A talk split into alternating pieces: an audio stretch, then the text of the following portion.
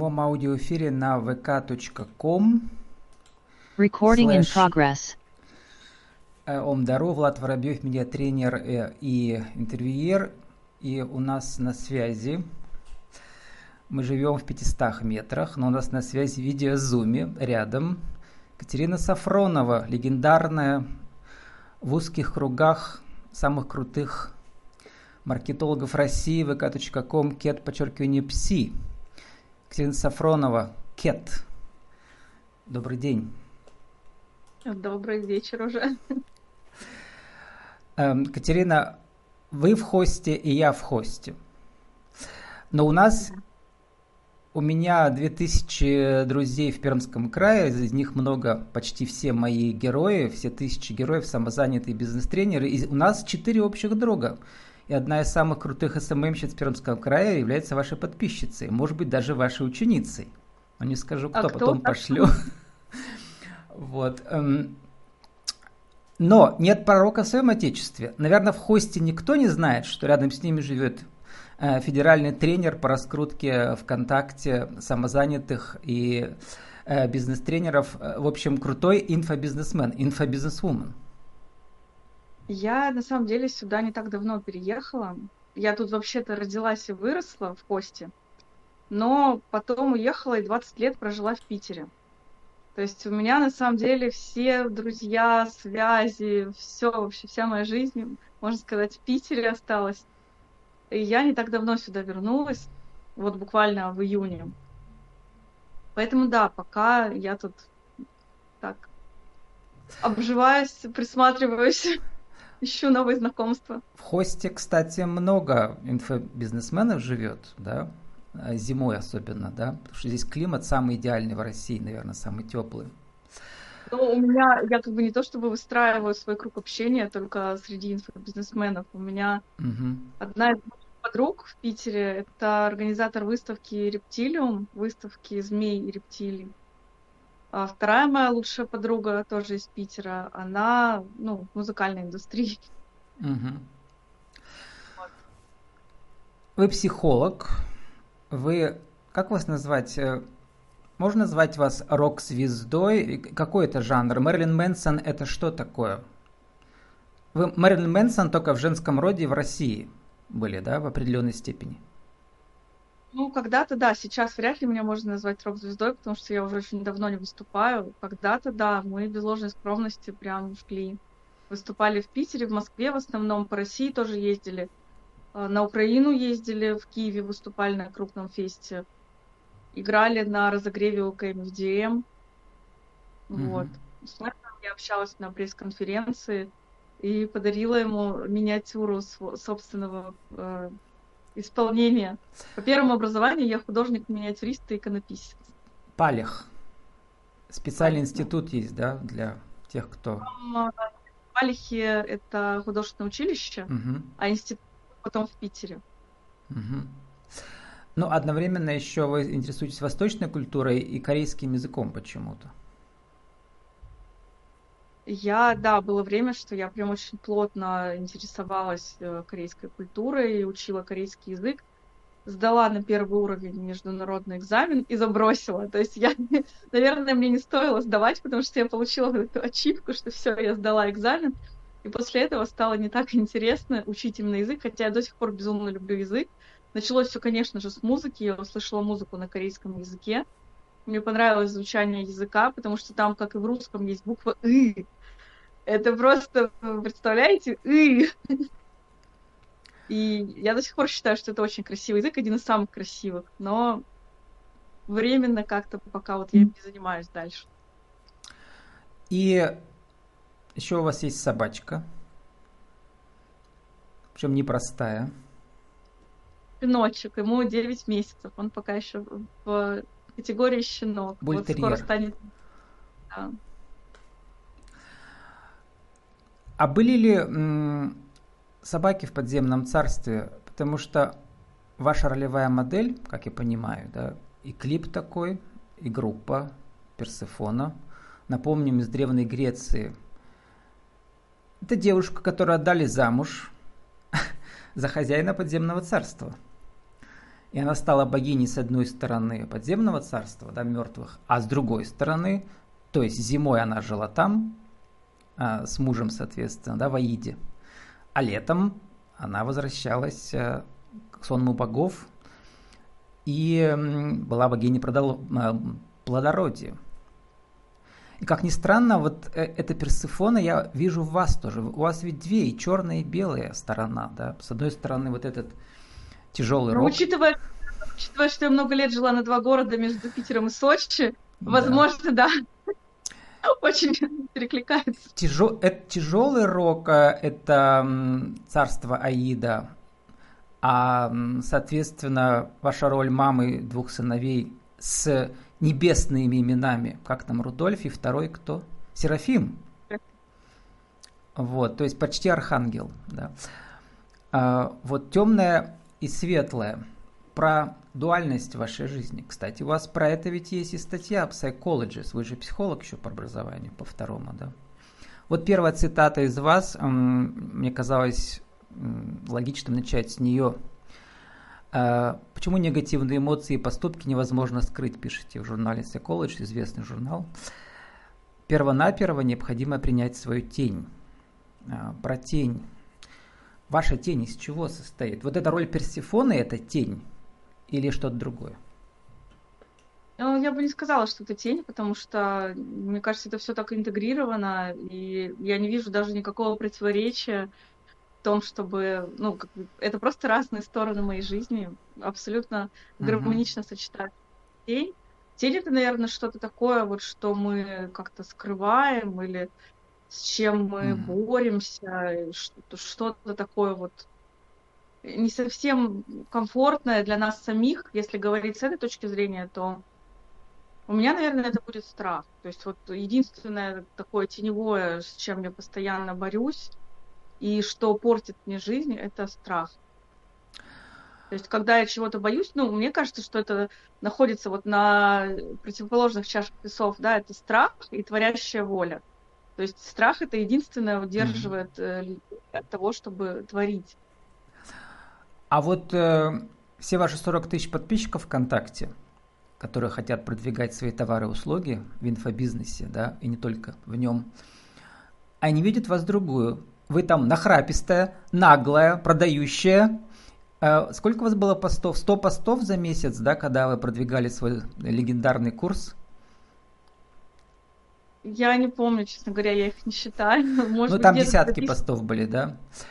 И да. есть прямо отдельная длинная статья, это специальный журнал про а, продвижение, как он называется, textera.ru, да? И там интервью с вами. Катерина Сафронова пришла в контакт, чтобы продать свои услуги как психолога, но быстро поняла, что инфобизнес дает большие деньги. И это правильно. Теперь вы не просто деятель инфобизнеса, а вы тренер самых крутых бизнесмен, э, инфобизнесменов. Вот и главный секрет в инфобизнесе какой? Да так даже не берусь сказать, какой главный секрет. Главный секрет, наверное, это владеть вниманием аудитории. Ну вот, то есть как бы что... в жизни вы э, мама двух детей, такая скромная девушка, да, женщина, да, а на экране, ну в смысле вот в драматургии вашей роли крутого инфобизнес-тренера, э, ну, вы там совершенно другая. Мне кажется, в этом главный секрет, да, что есть, то есть как бы... Нет? Нет? для меня это тоже, опять же, все довольно гармонично. То есть, mm-hmm. ну, у нас же есть разные роли в жизни. На работе я одна, дома я другая. Я даже mm-hmm. больше скажу, что людьми, которые приходят ко мне на обучение, я третья. То есть я не такая, как, например, я в статьях. Mm-hmm. То есть, когда человек просто пришел меня читать, это одна роль. Когда человек пришел ко мне учиться, там другая роль. Там я уже учитель, тренер. Там, mm-hmm. ну, надо бережно с человеком общаться, да, чтобы как-то поддержать его. То есть это не то, чтобы как бы как-то противоречит, для меня это абсолютно естественно. Ну, что с Причем вы говорите про этичный маркетинг, так вы его называете? Но я одновременно изначально... он воспринимается как, э, ну, если все делать по всем законам, которые вы описываете, там очень как бы интересные практические э, буквально цепочки действий, которые нужно проделывать, а главное если вы хотите свой курс, ну, понятно, определиться с аудиторией своей целевой, и что вы кому и как преподаете и зачем, да, то нужно не жалеть и вкладывать десятки, сотни тысяч рублей, да, на раскрутку своего курса. И причем Но, это делать в течение нескольких недель. Изначально, угу. я начинала практически без вложений. То есть там что ну тысячу или полторы я закидывала на таргет.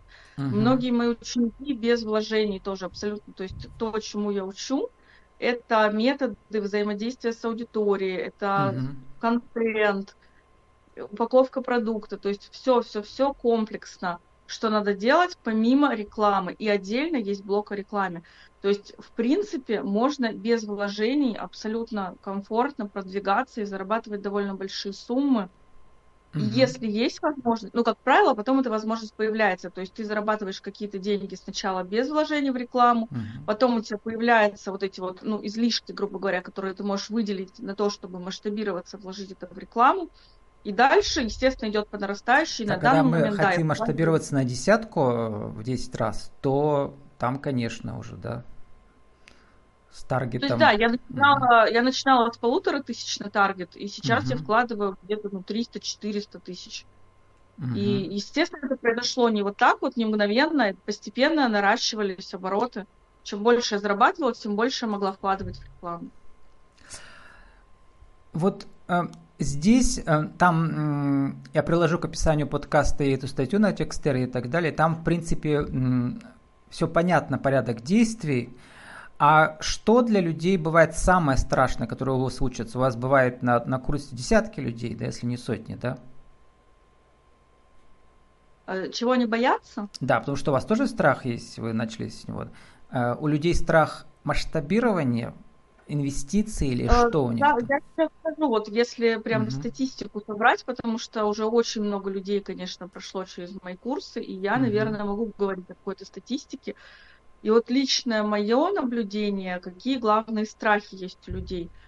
Первое – это страх публичности, ну, то бишь страх осуждения. То есть если человек начнет проявляться, как он есть, да, как-то, вот это вот сиди и не высовывайся, вбитое с детства, и люди очень боятся не сидеть и высовываться.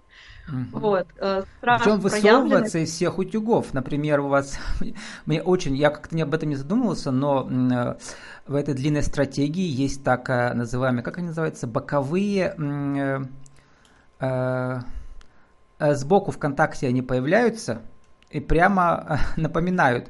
Осталось до запуска курса три дня, два дня, один день. Ну, тут даже если не говорить пока о рекламе, даже просто вот начать вести свой блог и что-то писать, как-то свои мысли озвучивать, или свои фото показывать. Даже это страшно многим начинающим, да, если мы говорим о начинающих. Страшно проявляться, потому что люди боятся осуждения, боятся хейта, боятся каких-то неадекватных реакций пока у них нет э, вот такой поддержки мощной в виде комьюнити, когда у тебя уже есть какое-то там, ну, ядро твоей аудитории, вот я, например, не боюсь абсолютных хейтеров, потому что я знаю, ну, даже если кто-то придет ко мне в блог и начнет неадекватно себя вести, я его просто добавлю в черный список и забуду на следующие же там 10 минут, даже не на следующий день, а мгновенно. Потому что я знаю, что за мной стоит огромная комьюнити людей, которые со мной на одной волне, которые мои единомышленники, которые меня понимают, поддерживают. И вот Теперь это не страшно, а когда ты начинаешь и не знаешь, как на тебя отреагируют, да, как вообще люди там, что они напишут тебе в комментариях, это, конечно, страшно. И, собственно, вот на курсе очень большой вклад вносит, помимо того, что я обучаю людей, их поддерживает комьюнити, тех, кто идет с ними рядом. И у меня есть такая практика очень классная, я всегда добавляю в чат по желанию из тех, кто хочет, выпускников прошлых потоков кому интересно, кто хочет подружиться с новичками, поддержать их как-то, поделиться опытом, что-то посоветовать. И находится очень много желающих, вот такие вот, ну, взять шефство, да, перейти, как пионеры с октябрятами такие. Вот, и это очень-очень помогает как раз преодолеть вот этот страх проявленности для людей, которые новички в продвижении. Если же говорить о людях, которые не новички, потому что ко мне еще приходит такая категория людей, которые уже сами с усами, э, там 200 всяких курсов прошли, сами уже делают тоже неплохие деньги, но уперлись в какой-то потолок, хотят масштабироваться, хотят как-то вот что-то найти, какой-то пазл, которого не хватает, чтобы выйти на новый уровень. Угу. А пазлов говорить, там много, то есть там десятки пазлов, да, должны сложиться. Да. Если говорить о таких людях, я сейчас подумаю, даже интересно, какой у них основной страх. Потому что угу. страха проявленности у них уже нет. Они уже опытные блогеры там, или какие-то опытные предприниматели. Потому что я не только учу продвигать инфопродукты, а абсолютно любые, вот то, что угодно. У меня, например, э, была выпускница, ну, она и есть в нашем чате до сих пор э, тусит, э, Маша Скородумова, которая живет в деревне и продает поросят. И вот она с помощью соцсетей научилась настолько хорошо продвигаться, что у нее очередь на этих поросят стоит и как бы на все остальное, на все остальные продукты. Фермы. Вот я нашел, называется боковые тизеры. Вот, можно поросят там тоже продавать. Можно вас, ваш курс, а можно поросят. А можно, а можно поросят. То есть угу. абсолютно никаких ограничений. Через соцсеть можно продать все, что угодно, чем бы ты ни занимался. В соцсети найдется твоя аудитория. Угу. Да, наверное, самый, вот, самый страшный страх продвинутых, знаете, какой? а, потерять все. То есть, когда люди чего-то добились, у них другой страх. Они не боятся проявляться, но они боятся потерять. Потому что очень часто возникает паника. Вот ко мне подходит какой-нибудь, там, например, начинается очередное ВК, какая-нибудь смена алгоритмов. И сразу идет по сети волна паники. Все, у нас падают охваты, там угу. падают продажи, мы все потеряем. Вот, наверное, что, да. Если много основано на таргете, а, то как бы это считается таблеткой, да, волшебной. Она должна всегда работать одинаково. Она не всегда одинаково работает. Таргет это абсолютно не волшебная таблетка. Таргет угу. это всего лишь один из инструментов, который угу. приводит тебе аудиторию новую. Да. Если таргетолог хороший, а если лид-магнит плохой или там нечего бесплатно предложить, так, то... Нет, даже как посыпаться можно уже на, на моменте, какой у тебя таргетолог. Если у тебя не угу. очень качественный таргетолог, то он тебе даже не приведет целевую аудиторию. Угу. То есть это еще надо не просто привести аудиторию, надо привести целевую, релевантную аудиторию. На этом, хорошо, на этом моменте мы не засыпались. Классный таргетолог привел целевую аудиторию, а теперь надо что-то сделать, чтобы эту аудиторию удержать, чтобы она не пришла, посмотрела и ушла, чтобы она осталась в твоем блоге, чтобы ей было интересно тебя читать. Хорошо, осталась аудитория, читает. Дальше надо не засыпаться на следующем моменте, чтобы аудитория не просто читателями оставалась, а перешла в категорию mm-hmm. покупателей, чтобы ты доходчиво донес необходимость своего продукта и почему его надо покупать и почему сейчас. Причем вы разогреваете там еще своих клиентов э, э, на 17 ступенях, у вас там 17 писем, прежде чем вы предлагаете им платные услуги, да, идет? Это такая длинная лестница. Э, это, Небеса. Нет, там mm-hmm. нет фиксированного количества, там от раза к разу меняется. Вот сейчас mm-hmm. я новую воронку делаю. То есть там, а, ну, в зависимости от того, когда человек пришел, там меняется и состав писем, и количество писем, потому что я это постоянно меняю. Это не какая-то застывшая модель, потому что меняются смыслы, меняются как бы какие-то дискурсы и невозможно сделать что-то, чтобы оно работало без остановки несколько лет. То, что обещают, да, создайте автоворонку, там автовебинары, и больше никогда в жизни не работаете, все это будет работать на вас. К сожалению, это сказки. Потому что все равно в этом надо принимать активное участие, постоянно обновлять продукты, обновлять воронки, обновлять подходы, обновлять рекламные креативы, потому что если даже вот буквально там у меня раз в квартал у меня запуск идет, и то, что было актуально и сработало летом, осенью может уже оказаться вообще не актуальным. И все это надо заново тестировать, mm. все гипотезы. Все вот это я про это обновлять. хотела спросить про, про страх. У меня была гипотеза, что тех, кто, кто уже вышел на определенный уровень, у них страх потери уникальности. Ну, потому что все пошли в инфобизнес. И теперь нет, много нет, как бы схожих. Как потеря уникальности? Потому что я как раз говорю в том числе о личном бренде на курсе, это один из модулей. И там угу. как раз мы взращиваем твою уникальность. Вот к слову об этичном маркетинге. Я mm-hmm. рассказываю, что э, не надо никого из себя строить, никем притворяться. Ты можешь быть просто собой, каким бы странным ты ни был, ты найдешь свою аудиторию. Вот даже mm-hmm. я, да, которая у меня там 25 э, разных ипостасей, тем не менее я нашла свою аудиторию, которая со мной на одной волне. И mm-hmm. никто коем случае не нужно, как я всегда говорю, честным быть выгодно. То есть ни в коем случае не нужно делать вид, что ты кто-то, делать из себя кого-то, кем ты не являешься, да. Э, я пропагандирую вообще максимальную прозрачность, искренность с аудиторией, и на этом строится личный бренд. Поэтому нет, у моих учеников нет страха потерять уникальность, потому что на этой уникальности у них строится личный бренд. А вот а... страх потерять, так сказать, все, что нажито посильным трудом, вот это есть, когда ты долгое время вот собираешь аудиторию, там, взращиваешь блог, это же работа, это вот как ты сад mm-hmm. растишь, а также ты растишь аудиторию и блог. И люди боятся, когда происходит какая-то турбулентность, там, то чума, то война, то еще что-нибудь.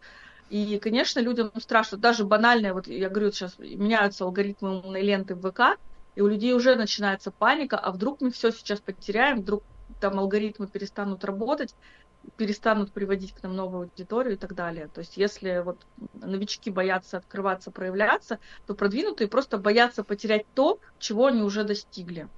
Ну, это понятно.